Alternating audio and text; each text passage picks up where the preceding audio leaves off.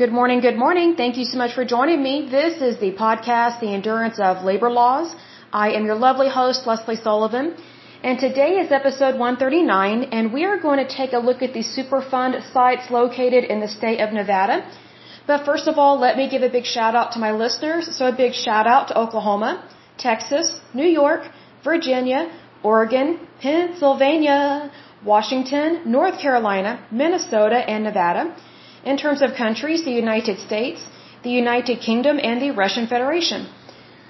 Okay, so in regards to Nevada and their Superfund sites, it was very interesting what I discovered about this. So, it's almost like Nevada doesn't want people to know what all is going on there. Because initially when I looked up the Superfund sites of Nevada, it was like, well, we have these sites here, but we're not putting them on the national priorities list. It's kind of like, well, but you're putting them on a list. Then there was kind of um, some confusion about how to describe these. So Nevada does have Superfund sites, but they also have what are called, I think they're called brownfield sites. I had never heard of that. So we're going to talk about the Superfund sites in the state of Nevada, which they have three of them. Then we're going to go over a report that talks about how Nevada has more than 200 brownfield sites. And a brownfield site, from what it says, is where there's hazardous pollution that supposedly prevents economic development and threatens public health and safety. So I'm not really sure if these brownfield sites are 100% real because they're not listed as Superfund sites. So what I've noticed is that if there are people that want federal tax dollars, they will make up these programs and then suck our tax dollars dry just to get money from it. That's not to say that Nevada does not have an issue, that there are not problems, but in regards to the EPA and these environmental groups that expect to get all these federal tax dollars and these federal grants, we're talking millions of dollars going to Nevada alone but yet they're not getting stuff cleaned up and then they have some kind of social justice issue like environmental justice which is total BS excuse my language. It's total bull.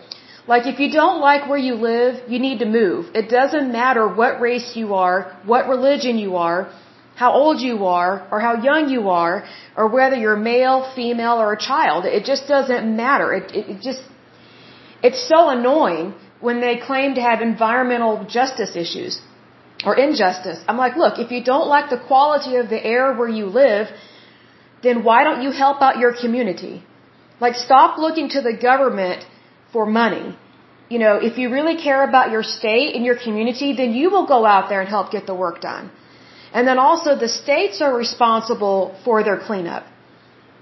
That, that's the thing. The, the Superfund um, program it was it was created to identify really bad superfund sites and it was created so that the federal government could help out states that needed help. Now the EPA has become a crutch and a kind of a personal piggy bank to the states. The states are responsible for their own issues, their own problems. And what I find interesting is that states they will claim states' rights on some things, but then when they want millions of dollars, millions of tax dollars from federal grants, you know, they'll throw up their arms in the air and whine about it. It's like, okay, well, is that your state's rights complaint? I mean, are you going to act like a spoiled, rotten little kid on aisle seven in Toys R Us? You know, grow up. Um, so I think one of the problems is that sadly and unfortunately, Nevada, I'm not impressed with Nevada. I don't think they're doing a good job on their own and they have Las Vegas. I mean, they have, you know, they do not have a shortage of money, but yet they're getting millions of dollars from federal uh, tax grants. And I have a problem with that because they're they're just using the taxpayer so that they don't have to handle their issues. So I, I'm very disappointed in that. But let's talk about their Superfund sites first. So the first one is Carson River Mercury Site. So this one's bad because you're dealing with mercury. It is located in the county of Lyon or Leon. I'm not sure how you pronounce that. It's actually located in three different counties. So Leon County has 59,235 people living in that area. The next county is Storey County, and they have 4,010 people living in that area. And the uh, next county is Churchill County, and they have 24,877 people living in that area. The issue at this Superfund site is surface water, sediment, soil, fish, and wildlife contamination by mercury from historical gold and silver mining operations. This one was added to the list August 30th, 1990. The next one is Anaconda Mine. It is located in the county of Leon. The issue with this one is groundwater and surface water contamination by a, by a wide range of heavy metals, radioisotopes, chlorides, sulfates, and acidic conditions. And it says fugitive dust from contaminated mine tailings is also a threat. I've never heard of fugitive dust, like is it on the run? Makes it sound like a person. It doesn't tell me when this one was added to the list, but it is an issue because it has not been cleaned up. The next one is Rio Tinto Copper Mine. It is located in the county of Elko. Elko County has, let's see, its population as of 2010 was 48,818 people living in that area. The issue with this one is copper, iron, and manganese and zinc have contaminated the area. Doesn't tell me if it's surface water, groundwater, the soil, the air. Doesn't tell me any of that. It just tells me what specifically the elements are that are causing a problem. And again, it does not tell me when this was discovered or when it was added to the national priorities list. So it's kind of vague, which is really odd. When I looked up the state of Nevada on the EPA website, it just listed off maybe two Superfund sites, but it wasn't real specific. It was very vague. So I did a little more research and I found an article from the Environmental Defense Fund and it says Finding the Ways That Work. And the title of this article is Trump's Assault on the EPA. And it doesn't give me a date of when this was published, which I think is really stupid. And it doesn't tell me, you know, who specifically this is written by, like what person, like if there's a chair or if there's a committee. It's just from the Environmental Defense Fund. And so I need to look up exactly what is the EDF, which is their abbreviation, because it sounds like they're just getting a lot of money for not doing any work. Like they're worse than the EPA. And plus, they obviously are extremely environmental because they can't stand Trump. So I'm guessing they wrote this when he was in office because it says Trump's assault on the EPA. So the title of it is State of Risk Nevada Report Summary. So to me, this is a reflection of how stupid Nevada is. No offense, Nevada, but your state is not very bright if it has so many issues with environmental problems, but yet your state is not using its own tax dollars to take care of this stuff. Like you are constantly trying to rely on and successfully relying on the EPA for millions of dollars, almost a hundred million dollars, and yet your state still has a huge issue even though you have Las Vegas, you have other cities and towns and counties that are very successful and very prosperous. So that tells me that as a state, you don't know how to spend money. In fact, you are you are mismanaging mismanaging your money, and so because of your mismanagement, you're crying wolf to the federal government, and because these stupid, um, uh, let's see, environmental groups that are very liberal, they love to spend other people's money. So I guess they're just like you. They're stupid and they like to spend other people's money. All the more reason to cut a lot of this funding. I'm for it. Because I think sometimes people need to grow up. So here is the report from the, from the EDF, and this is from edf.org. It says, over the last five years, and again, it doesn't tell me when this was written. So I don't know when this was published. I don't know when it was written. Again, I'm pretty sure it was when Trump was in office. So it says over the last five years, Nevada has received more than $83 million in grants from the U.S. Environmental Protection Agency, also known as the EPA, which is a federal agency. So that $83 million, actually more than $83 million is our money. It's our tax dollars going towards a state that is not doing well. And they choose to not do well. They're mismanaging, they are mismanaging their money and they don't know what they're doing. So they shouldn't get any federal grant money until they figure out what's going on. So it says Nevada has received more than $83 million in grants from the U.S. Environmental Protection Agency, also known as the EPA, to protect the state's environment and economy.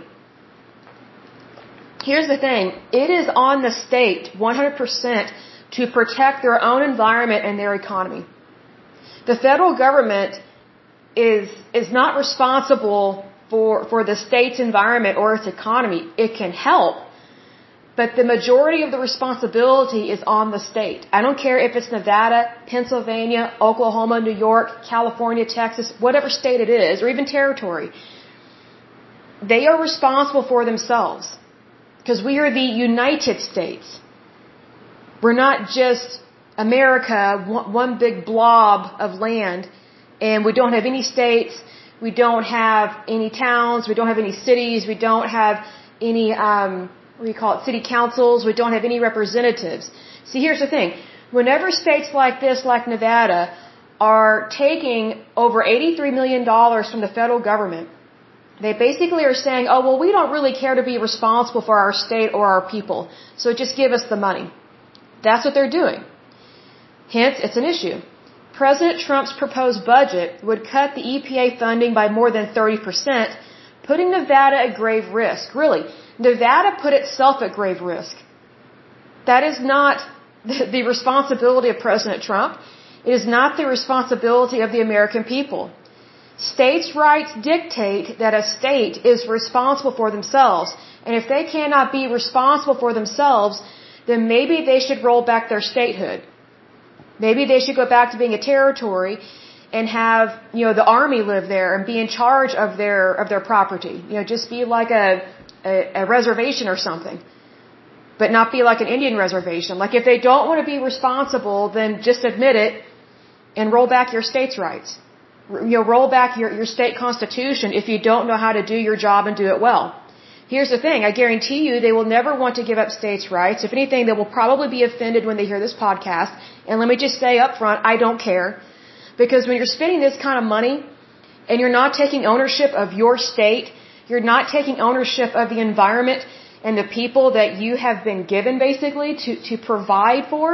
And I don't mean provide for in a socialist manner. I mean that you know, you know, within states' rights, I'm trying to find a way to describe this properly. Within states' rights, every state is responsible for the people that live in that state, like the people that take residence there. And I don't mean that from a socialist point of view, not by any means. I'm talking about with tax dollars, property rights, voting rights, things like that. Because, for example, whenever you own property and you pay property tax, that property tax is usually paid via the county, if not the city or the state. So, for example, if I own property in Oklahoma, I'm not going to pay property tax to California. Why? Because our states are not connected. Why? Because we are separate states. We are separate entities. However, Nevada seems to think that it just doesn't have to grow up. It doesn't have to take its thumb out of its mouth. It doesn't have to stop sucking on it. That's the problem with some of these states. And I'm very disappointed to see Nevada act like this. I'm very disappointed because I never thought Nevada would have such an issue of overspending and not giving a rat's, excuse me, rat's posterior about its people or the land. They just want the federal government to help them out with anything and everything. Well, grow up. Really, grow up. I mean, it's just unbelievable. They're just a bunch of whiners. I'm just like, wow, this really says a lot about their state, right? They overspend their own tax dollars in this, you know, from a state level. They get almost $100 million from the federal government. They overspend on that. And they don't even take care of their environment. They don't take care of the soil, the land, um, the surface water, the water table. They don't, they don't take care of the air. But yet they have places like Las Vegas where there's child prostitution and then they actually do have legalized prostitution in their state. So obviously they don't really value human life. So just FYI, be aware of that. So I guess it's, I guess it shouldn't surprise me that they have a problem with morals and ethics when they have legalized prostitution. Like here's the thing, whenever you legalize a very evil act, I'm not surprised when there are other forms of evil behavior that take place because it leads to lack of ethics and morals.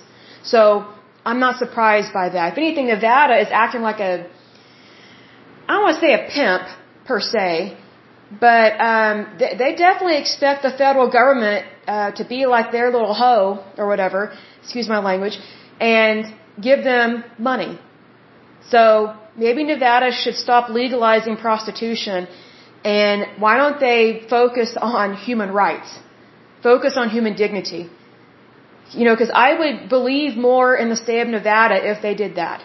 So that that's my beef with that. Goes on to say when talking about water, it says dozens of Nevada projects have relied on EPA grant money, meaning they're not responsible for themselves, meaning they keep sucking on their thumb. This is why they keep relying on the EPA for grant money. It's because they overspend on their tax dollars from their state. And property is not cheap in Nevada. So where is all these tax dollars going that people are paying for property, sales tax, I mean any kind of tax? Where is Nevada spending that money? If they are having to heavily rely on the EPA, what is going on with spending in their state? I bet you they have not had an audit in a long time. It sounds like they need one. So it says dozens of Nevada projects have relied on EPA grant money to combat non-point source pollution, whatever that means the number one source of water pollution in the United States today. I kind of think that's BS. It says the Trump administration would eliminate the non-point source pollution grant. Good. That's a program which helps control pollutants carried by rainfall runoff into the state's drinking water, rivers, and lakes. Nevada, get this, Nevada has relied on $7.8 million in these grants over the last five years. You know, if Nevada can't handle the environment, maybe they should take a continued education class and figure out how to handle it as a state so that way they will not have to rely on the federal government for almost $8 million for this program that sounds really stupid. You know, they should be relying on the private sector. Why aren't they hiring companies that maybe they've already discovered a way of how to handle this? See, this is the stupidity of bureaucracies, whether state or federal. Instead of finding talented people in the private sector that can actually help alleviate these issues immediately, they, they instead look at the tax dollars and taxpayers as their personal piggy bank. So they bring up an issue that everybody will agree on is bad. Pollution. Water pollution. You know, let's have clean drinking water. Things like that. Like everybody can agree on that. So, so they use something that pokes a button or really gets people riled up across the board because we all want clean drinking water. We all want safe places to live. That's true, but that doesn't mean that you overspend on your budgets. That doesn't mean that you have permission to go crying like a little five year old to the federal government and say, gimme, gimme, gimme while sucking on your thumb or your pappy or your blankie or whatever you suck on Nevada. I mean, it's ridiculous. This is almost $8 million in, in tax dollars from federal tax dollars that Nevada is spending and that they are not coughing up their own money, basically. So this tells me Nevada is not running their state very well because states are individual states. The United States is not one big blob of a state. Like we're not all Texas. We're not all California. We're not all Oklahoma. You know what I mean? Like every state has financial responsibilities.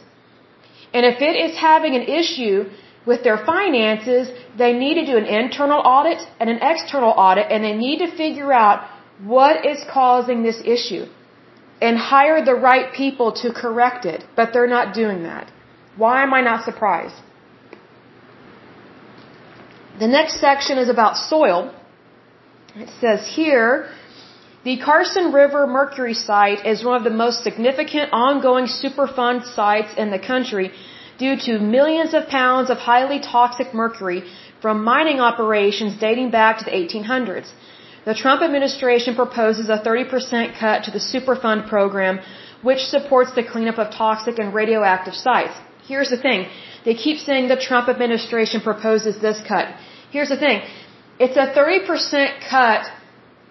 How do you describe this? It's a 30% cut from the EPA, not from each individual program per se. So, you know, the Trump administration, they were one of the few people or administrations that were actually calling the EPA out on their overspending. Because in a previous podcast, we talked about who the Environmental Protection Agency is how many employees they have, which is not a whole lot per se, but yet their budget is almost $10 billion a year. That's billion with a B. Now, let me put it this way. Let's say if Elon Musk was in charge of the EPA. Do you really think that he would allow or tolerate $10 billion to be spent every year and that budget to increase every year, but not much is getting cleaned up? The environment is just getting worse? No, he would not. Why? Because he comes from the private sector. He's a little nutty right now. I think he's had a stroke or something. My personal opinion, because he's having sex with all these women, getting them pregnant just so he can have as many kids as possible, which is really creepy. It's like, okay, that's very skanky behavior. But, you know, as a, as a business owner, um, he's a little more ethical and he understands that, hey, results matter. You can't be spending $10 billion a year but not be getting your work done. It just doesn't make sense. But see, here's the thing. That's the difference between, you know, how someone in the private sector thinks, like someone that actually had to build their own company from scratch, as opposed to the federal government and these federal agencies that they just have an endless pool of money, which is our money. It's our treasury. It's our currency. It doesn't belong to the government. It belongs to the people. The people of the United States, which means you have to be a citizen of the United States in order for that to qualify. So for those that are here illegally, what we're talking about does not apply to you because you don't have voting rights. You technically don't have workers' rights. You have rights as a visitor, but that's about it. So just FYI, be aware of that. Goes on to say Nevada has more than 200 brownfield sites where hazardous pollution prevents economic development and threatens public health and safety. Again, it says the Trump administration proposes a 30% cut to the brownfields grant program. Again, it's not just to that program, it's to the EPA. So this is a very shady group, and it is the Environmental Defense Fund and they are located in Washington, D.C. Why am I not surprised? Obviously, the swamp was not completely drained. And I know that Trump, uh, he very much tried to drain the swamp there. He really tried. But there's only so much you can do uh, with bureaucracies that go back several decades. So I looked up brownfield sites. And so it took me to the nnda.org website. And so it says about the Environmental Protection Agency Brownfields program. So a little bit of background information because I did not know any of this. And I can see why there's so much wasteful spending. It's because of agencies or programs like this. They toot their horn like they're doing something, but they're really not. They're just wasting millions of tax dollars, which is our money, not their money. Okay, so the Brownfields program was established in 1995 it focused on the redevelopment and revitalization of underutilized and vacant properties whose safety is questionable. So that means that they don't actually know if there's a problem, it's just questionable. That's the issue. So they're just crying wolf, but yet they have no they have no proof because they don't have any facts. It's just questionable, okay? It says results oriented program that has changed the way contaminated or perceived contaminated properties addressed and managed. So here's the thing, perceived. Perceived does not mean that it's true. So this is very shady. It's like a lawyer wrote this, okay? Then it says it empowers states, communities, and other stakeholders in economic uh, development to work together to prevent, assess, safely clean up, and sustainably reuse brownfields. And then brownfield characteristics, like basically what is a brownfield? It says per the EPA, a brownfield is real property, it probably should have said real estate, but it says real property whose expansion, redevelopment, or reuse may be complicated by the presence or perceived presence, see that's a lie, they're lying, or perceived presence of a hazardous substance, pollutant, or contaminant you know, maybe these people should stop lying and start telling the truth. Perceived does not mean that it's real and it's factual. You either really do have the presence of something or you don't. You can't just perceive it and call it factual. But yet these people are getting millions of dollars in grant money and donations just because of their perceivedness of what they think is there when it's not. Like to me that's lying because it is. Like it, like if a piece of property is dangerous and hazardous, you don't have to lie about it. It's just evident. It's there. Like, do your test. But these people, in order to be successful, they have to lie about it. Well, uh, well, we perceive a presence of blah, blah, blah. Well, when you actually know that there's a presence of something hazardous, then we'll talk about. But until then, you can perceive all you want, but it doesn't mean diddly squat. Because it's not factual. So if something's not factual, then you're lying about it. So why don't, why don't you be of good moral character and stop lying? Because it's not good to be deceitful. And that's not a good example you know, to children, much less to people that you're supposed to be a mentor to. So don't be deceitful because you're training people to lie and that's not right.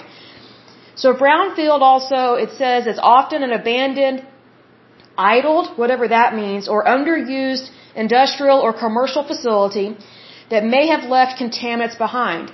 See, this is very vague. I'm telling you, a lawyer probably wrote this. Or some kind of social justice idiot. Um, may have left contaminants behind. Either contaminants were left behind or they weren't. You can't just say, oh, they may have been left behind. That's pretty vague, and vague is stupid. You either know the facts or you don't. If you don't know the facts, don't act like you do, because you're wasting my brain space and other people's time. It's ridiculous.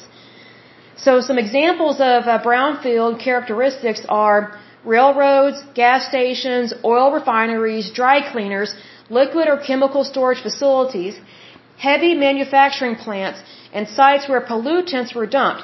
You know what's interesting is that every single one of those examples is not a perceived example. Like they're definitive. So I find it very interesting that they give themselves to just make stuff up. But yet when they really want to try and swing it home, then they start using actual factual data that yes, these are good examples of possible toxic hazardous waste. We've seen that, but here's the thing. If you know that something is toxic and hazardous, you don't have to lie about it. Be honest, like be truthful in NDA.org or Brownfields program. Be honest, be legit, don't lie. So then it says impact of cleared brownfields. It doesn't tell me how many have been cleaned up, so who knows? They probably just took the money and ran with it. Um, so it says they protect the health of local residents, protects the environment, can increase residential uh, property values by 5 to 15.2% near the brownfield. You know, I kind of find that hard to believe because they're not in charge of real estate. Although I'm sure they love tax dollars, but I find that very hard to believe. And what's interesting, I wonder if the brownfield program was part of the issue where some of these Superfund sites, they were supposedly cleaned up and they supposedly revitalized them, got them cleaned up, and then they let people move back onto them, like built houses and businesses, and then people got sick. Some developed cancer. Some of them got really ill because I don't think everybody knew that lived on those sites that that used to be a Superfund site. And, you know, it's one of those things, you know, they need to be told, but also I just wonder, are, are these sites really cleaned up like what they think they are? Because if they're already being dishonest, about their program, then what makes you think they're going to be honest about whether or not the land has been properly cleaned up and that there's nothing toxic or hazardous there? Are they just perceiving that it's okay to leave, to live there? I mean, it's ridiculous. Are they just perceiving that it's safe? Are they just perceiving that everything is cleaned up or is it actually safe? You know, did they, did they run tests? You know, did they take soil samples? Did, did they take water samples? Has it been cleared by the EPA? Has it been cleared by not only the EPA, but also a private sector company that maybe does this kind of testing for a living and is not associated with the federal bureaucracy? Like, is it proven? See, we, we have discussed a couple different, or actually several different Superfund sites in the past where the EPA let people move back in onto the land and they got sick. They were exposed to toxic, hazardous chemicals or waste or water or whatever the case may be. I mean, whose stupidity is that? It's not the homeowner's fault.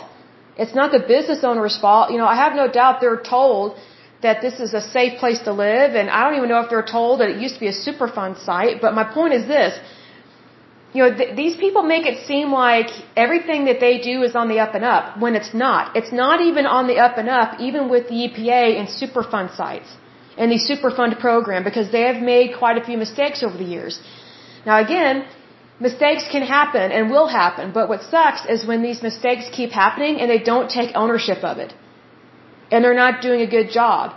And plus common sense would tell you, if this area used to be toxic and hazardous, we probably should not have people live on it until we know for sure that there is not an ounce of hazardous waste material here, like not a shred of it. And that it has been restored and cleaned up and that it is safe for people, plants, animals, everything, that it is environmentally safe. The EPA can't even get it right. So what makes you think that NNDA.org is going to get it right? What makes you think this Brownfields program is going to get it right? Like it's it's so haphazard. It, it's so ridiculous. I mean, it's it's just kind of shocking in a way because you would think that they would have set protocols and set standards. Well, when you have set protocols and set standards, then you don't just perceive something. You either know it or you don't.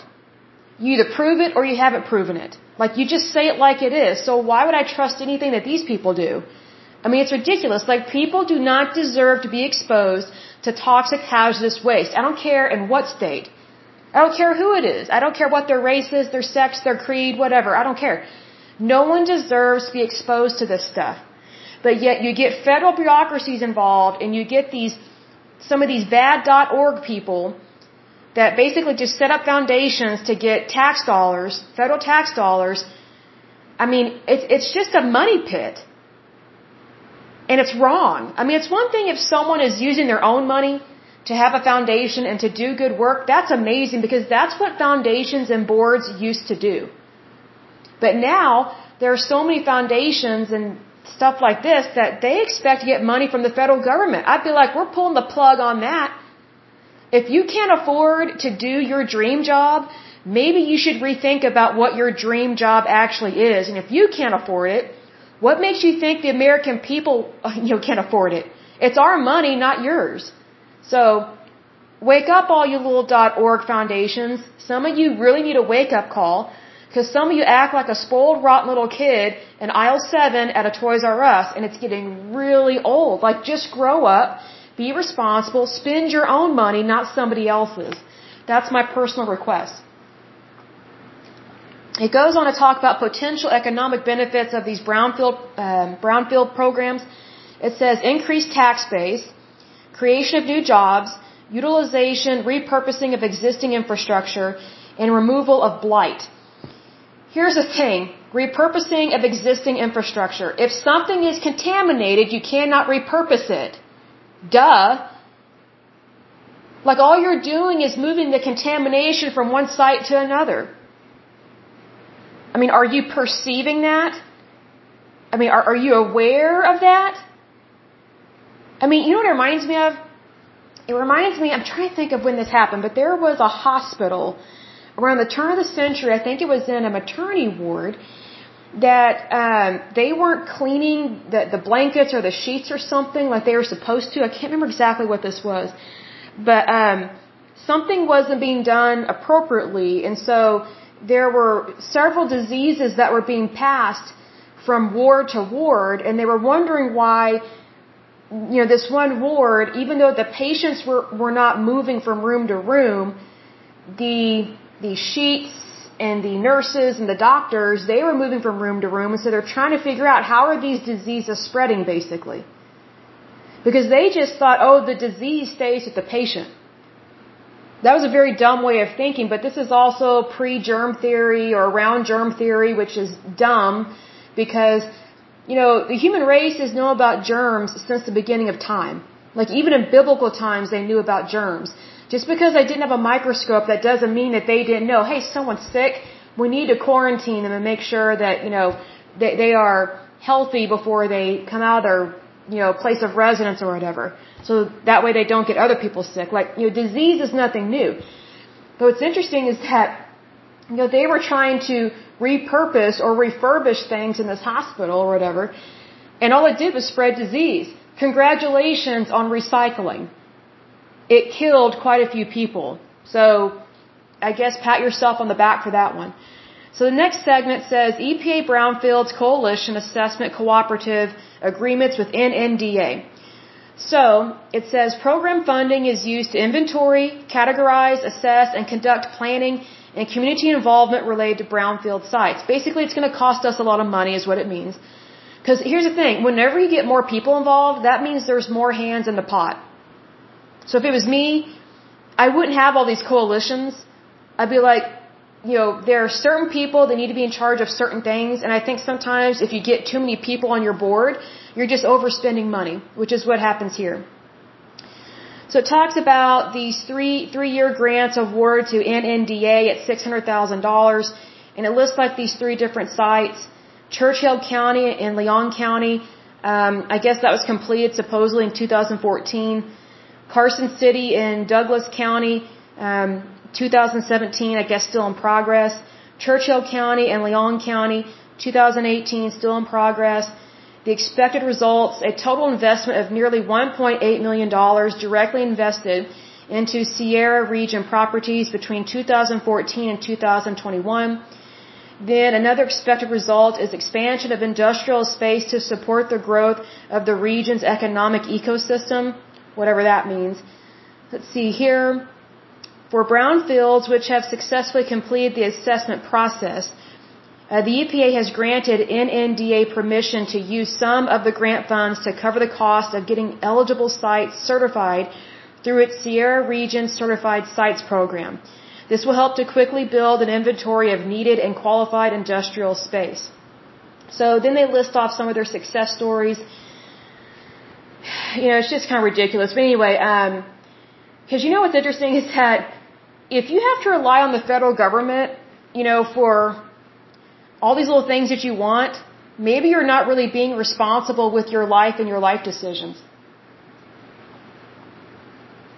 You know, because if you're if you're constantly having to look to somebody else for money, maybe that's a big hint that you don't know what you're doing. Maybe you need to learn to raise your own funds and not look to other people to pay your paycheck like that. Um, it's kind of interesting, but again, this is how some of these agencies operate, and it's kind of disappointing. I say kind of, it is disappointing. But anyway, uh, that's what brownfield sites are, and Nevada has more than 200 of them. But again, it's perceived, it's perceived hazardous sites. So just because Nevada, it says they have more than 200 brownfield sites, that doesn't mean that it's actually hazardous because again, perceived is a pretty vague word. You know what I mean? It's just totally dumb. I mean, it sounds like something a stupid sorority house would say. Well, I perceived that she was mad at me. Well, was she or wasn't she? I don't know. I just perceived it. I just got a vibe. Well, did you verify that vibe? No. Why am I not surprised? You know, just stupid stuff like that. So it says Nevada has a backlog of more than 150 leaking underground storage tanks in need of cleanup. These tanks are at risk of leaking harmful chemicals which, which would foul drinking water and soil, jeopardize community health, and cripple economic development. Well, Nevada, clean it up. Use your tax dollars. Be responsible with the monies that you get from your citizens. You know, just be responsible. It says two EPA programs fund efforts to prevent and detect leaks as well as clean up damaged soil and groundwater. That's the responsibility of the state. That is not the responsibility of the EPA. And again, it says the Trump budget plan eliminates one of the programs and cuts the other in half. Good.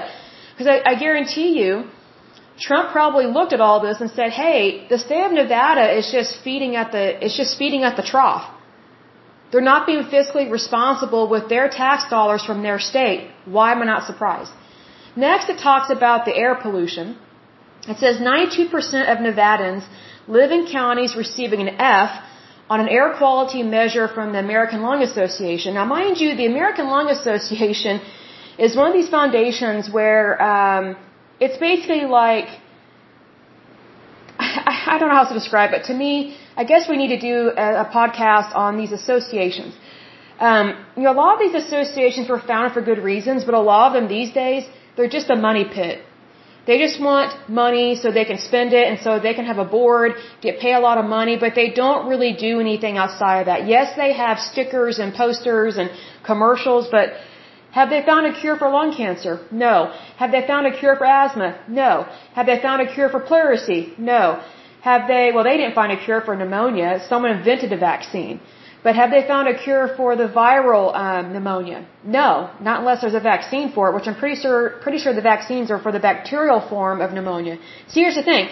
They don't really do anything. They just get a bunch of money. So why should we listen to them when they don't do very much? You know what I mean? It's just ridiculous. And plus, I've known people over the years that have lung issues. The American Lung Association has never offered to pay for their medicine that they need for for uh, what's it called, emphysema or COPD. And I've known some people that have died from that. Did the American Lung Association help with their burial costs? No. Did they help with their hospice care? No. Did they help with their medications for life-saving medications? No, they did not. So what does the American Lung Association do? I'm not really sure, but I will definitely look it up and we'll probably do a podcast about them. It says Nevada's two most populous regions ranked among the top 10 worst in the nation in the same report, which is Las Vegas. Henderson was ranked 10th most polluted for ozone. And then Reno, Carson City, Fernley ranked 10th, uh, 10th worst for short-term particle pollution. More than 39,000 children and more than 179,000 adults in Nevada have asthma. Okay, then move. Move. If it's not where you should live, don't live there. That's the smart thing to do. Move. Among Nevada's biggest sources of EPA funding are Air Pollution Control Program grants, which went to local agencies in Clark and Washoe counties to support local clean air efforts in metropolitan areas where air quality problems can be the most severe that's the that's the responsibility of that city and that state. It's not the job of the EPA or the federal government.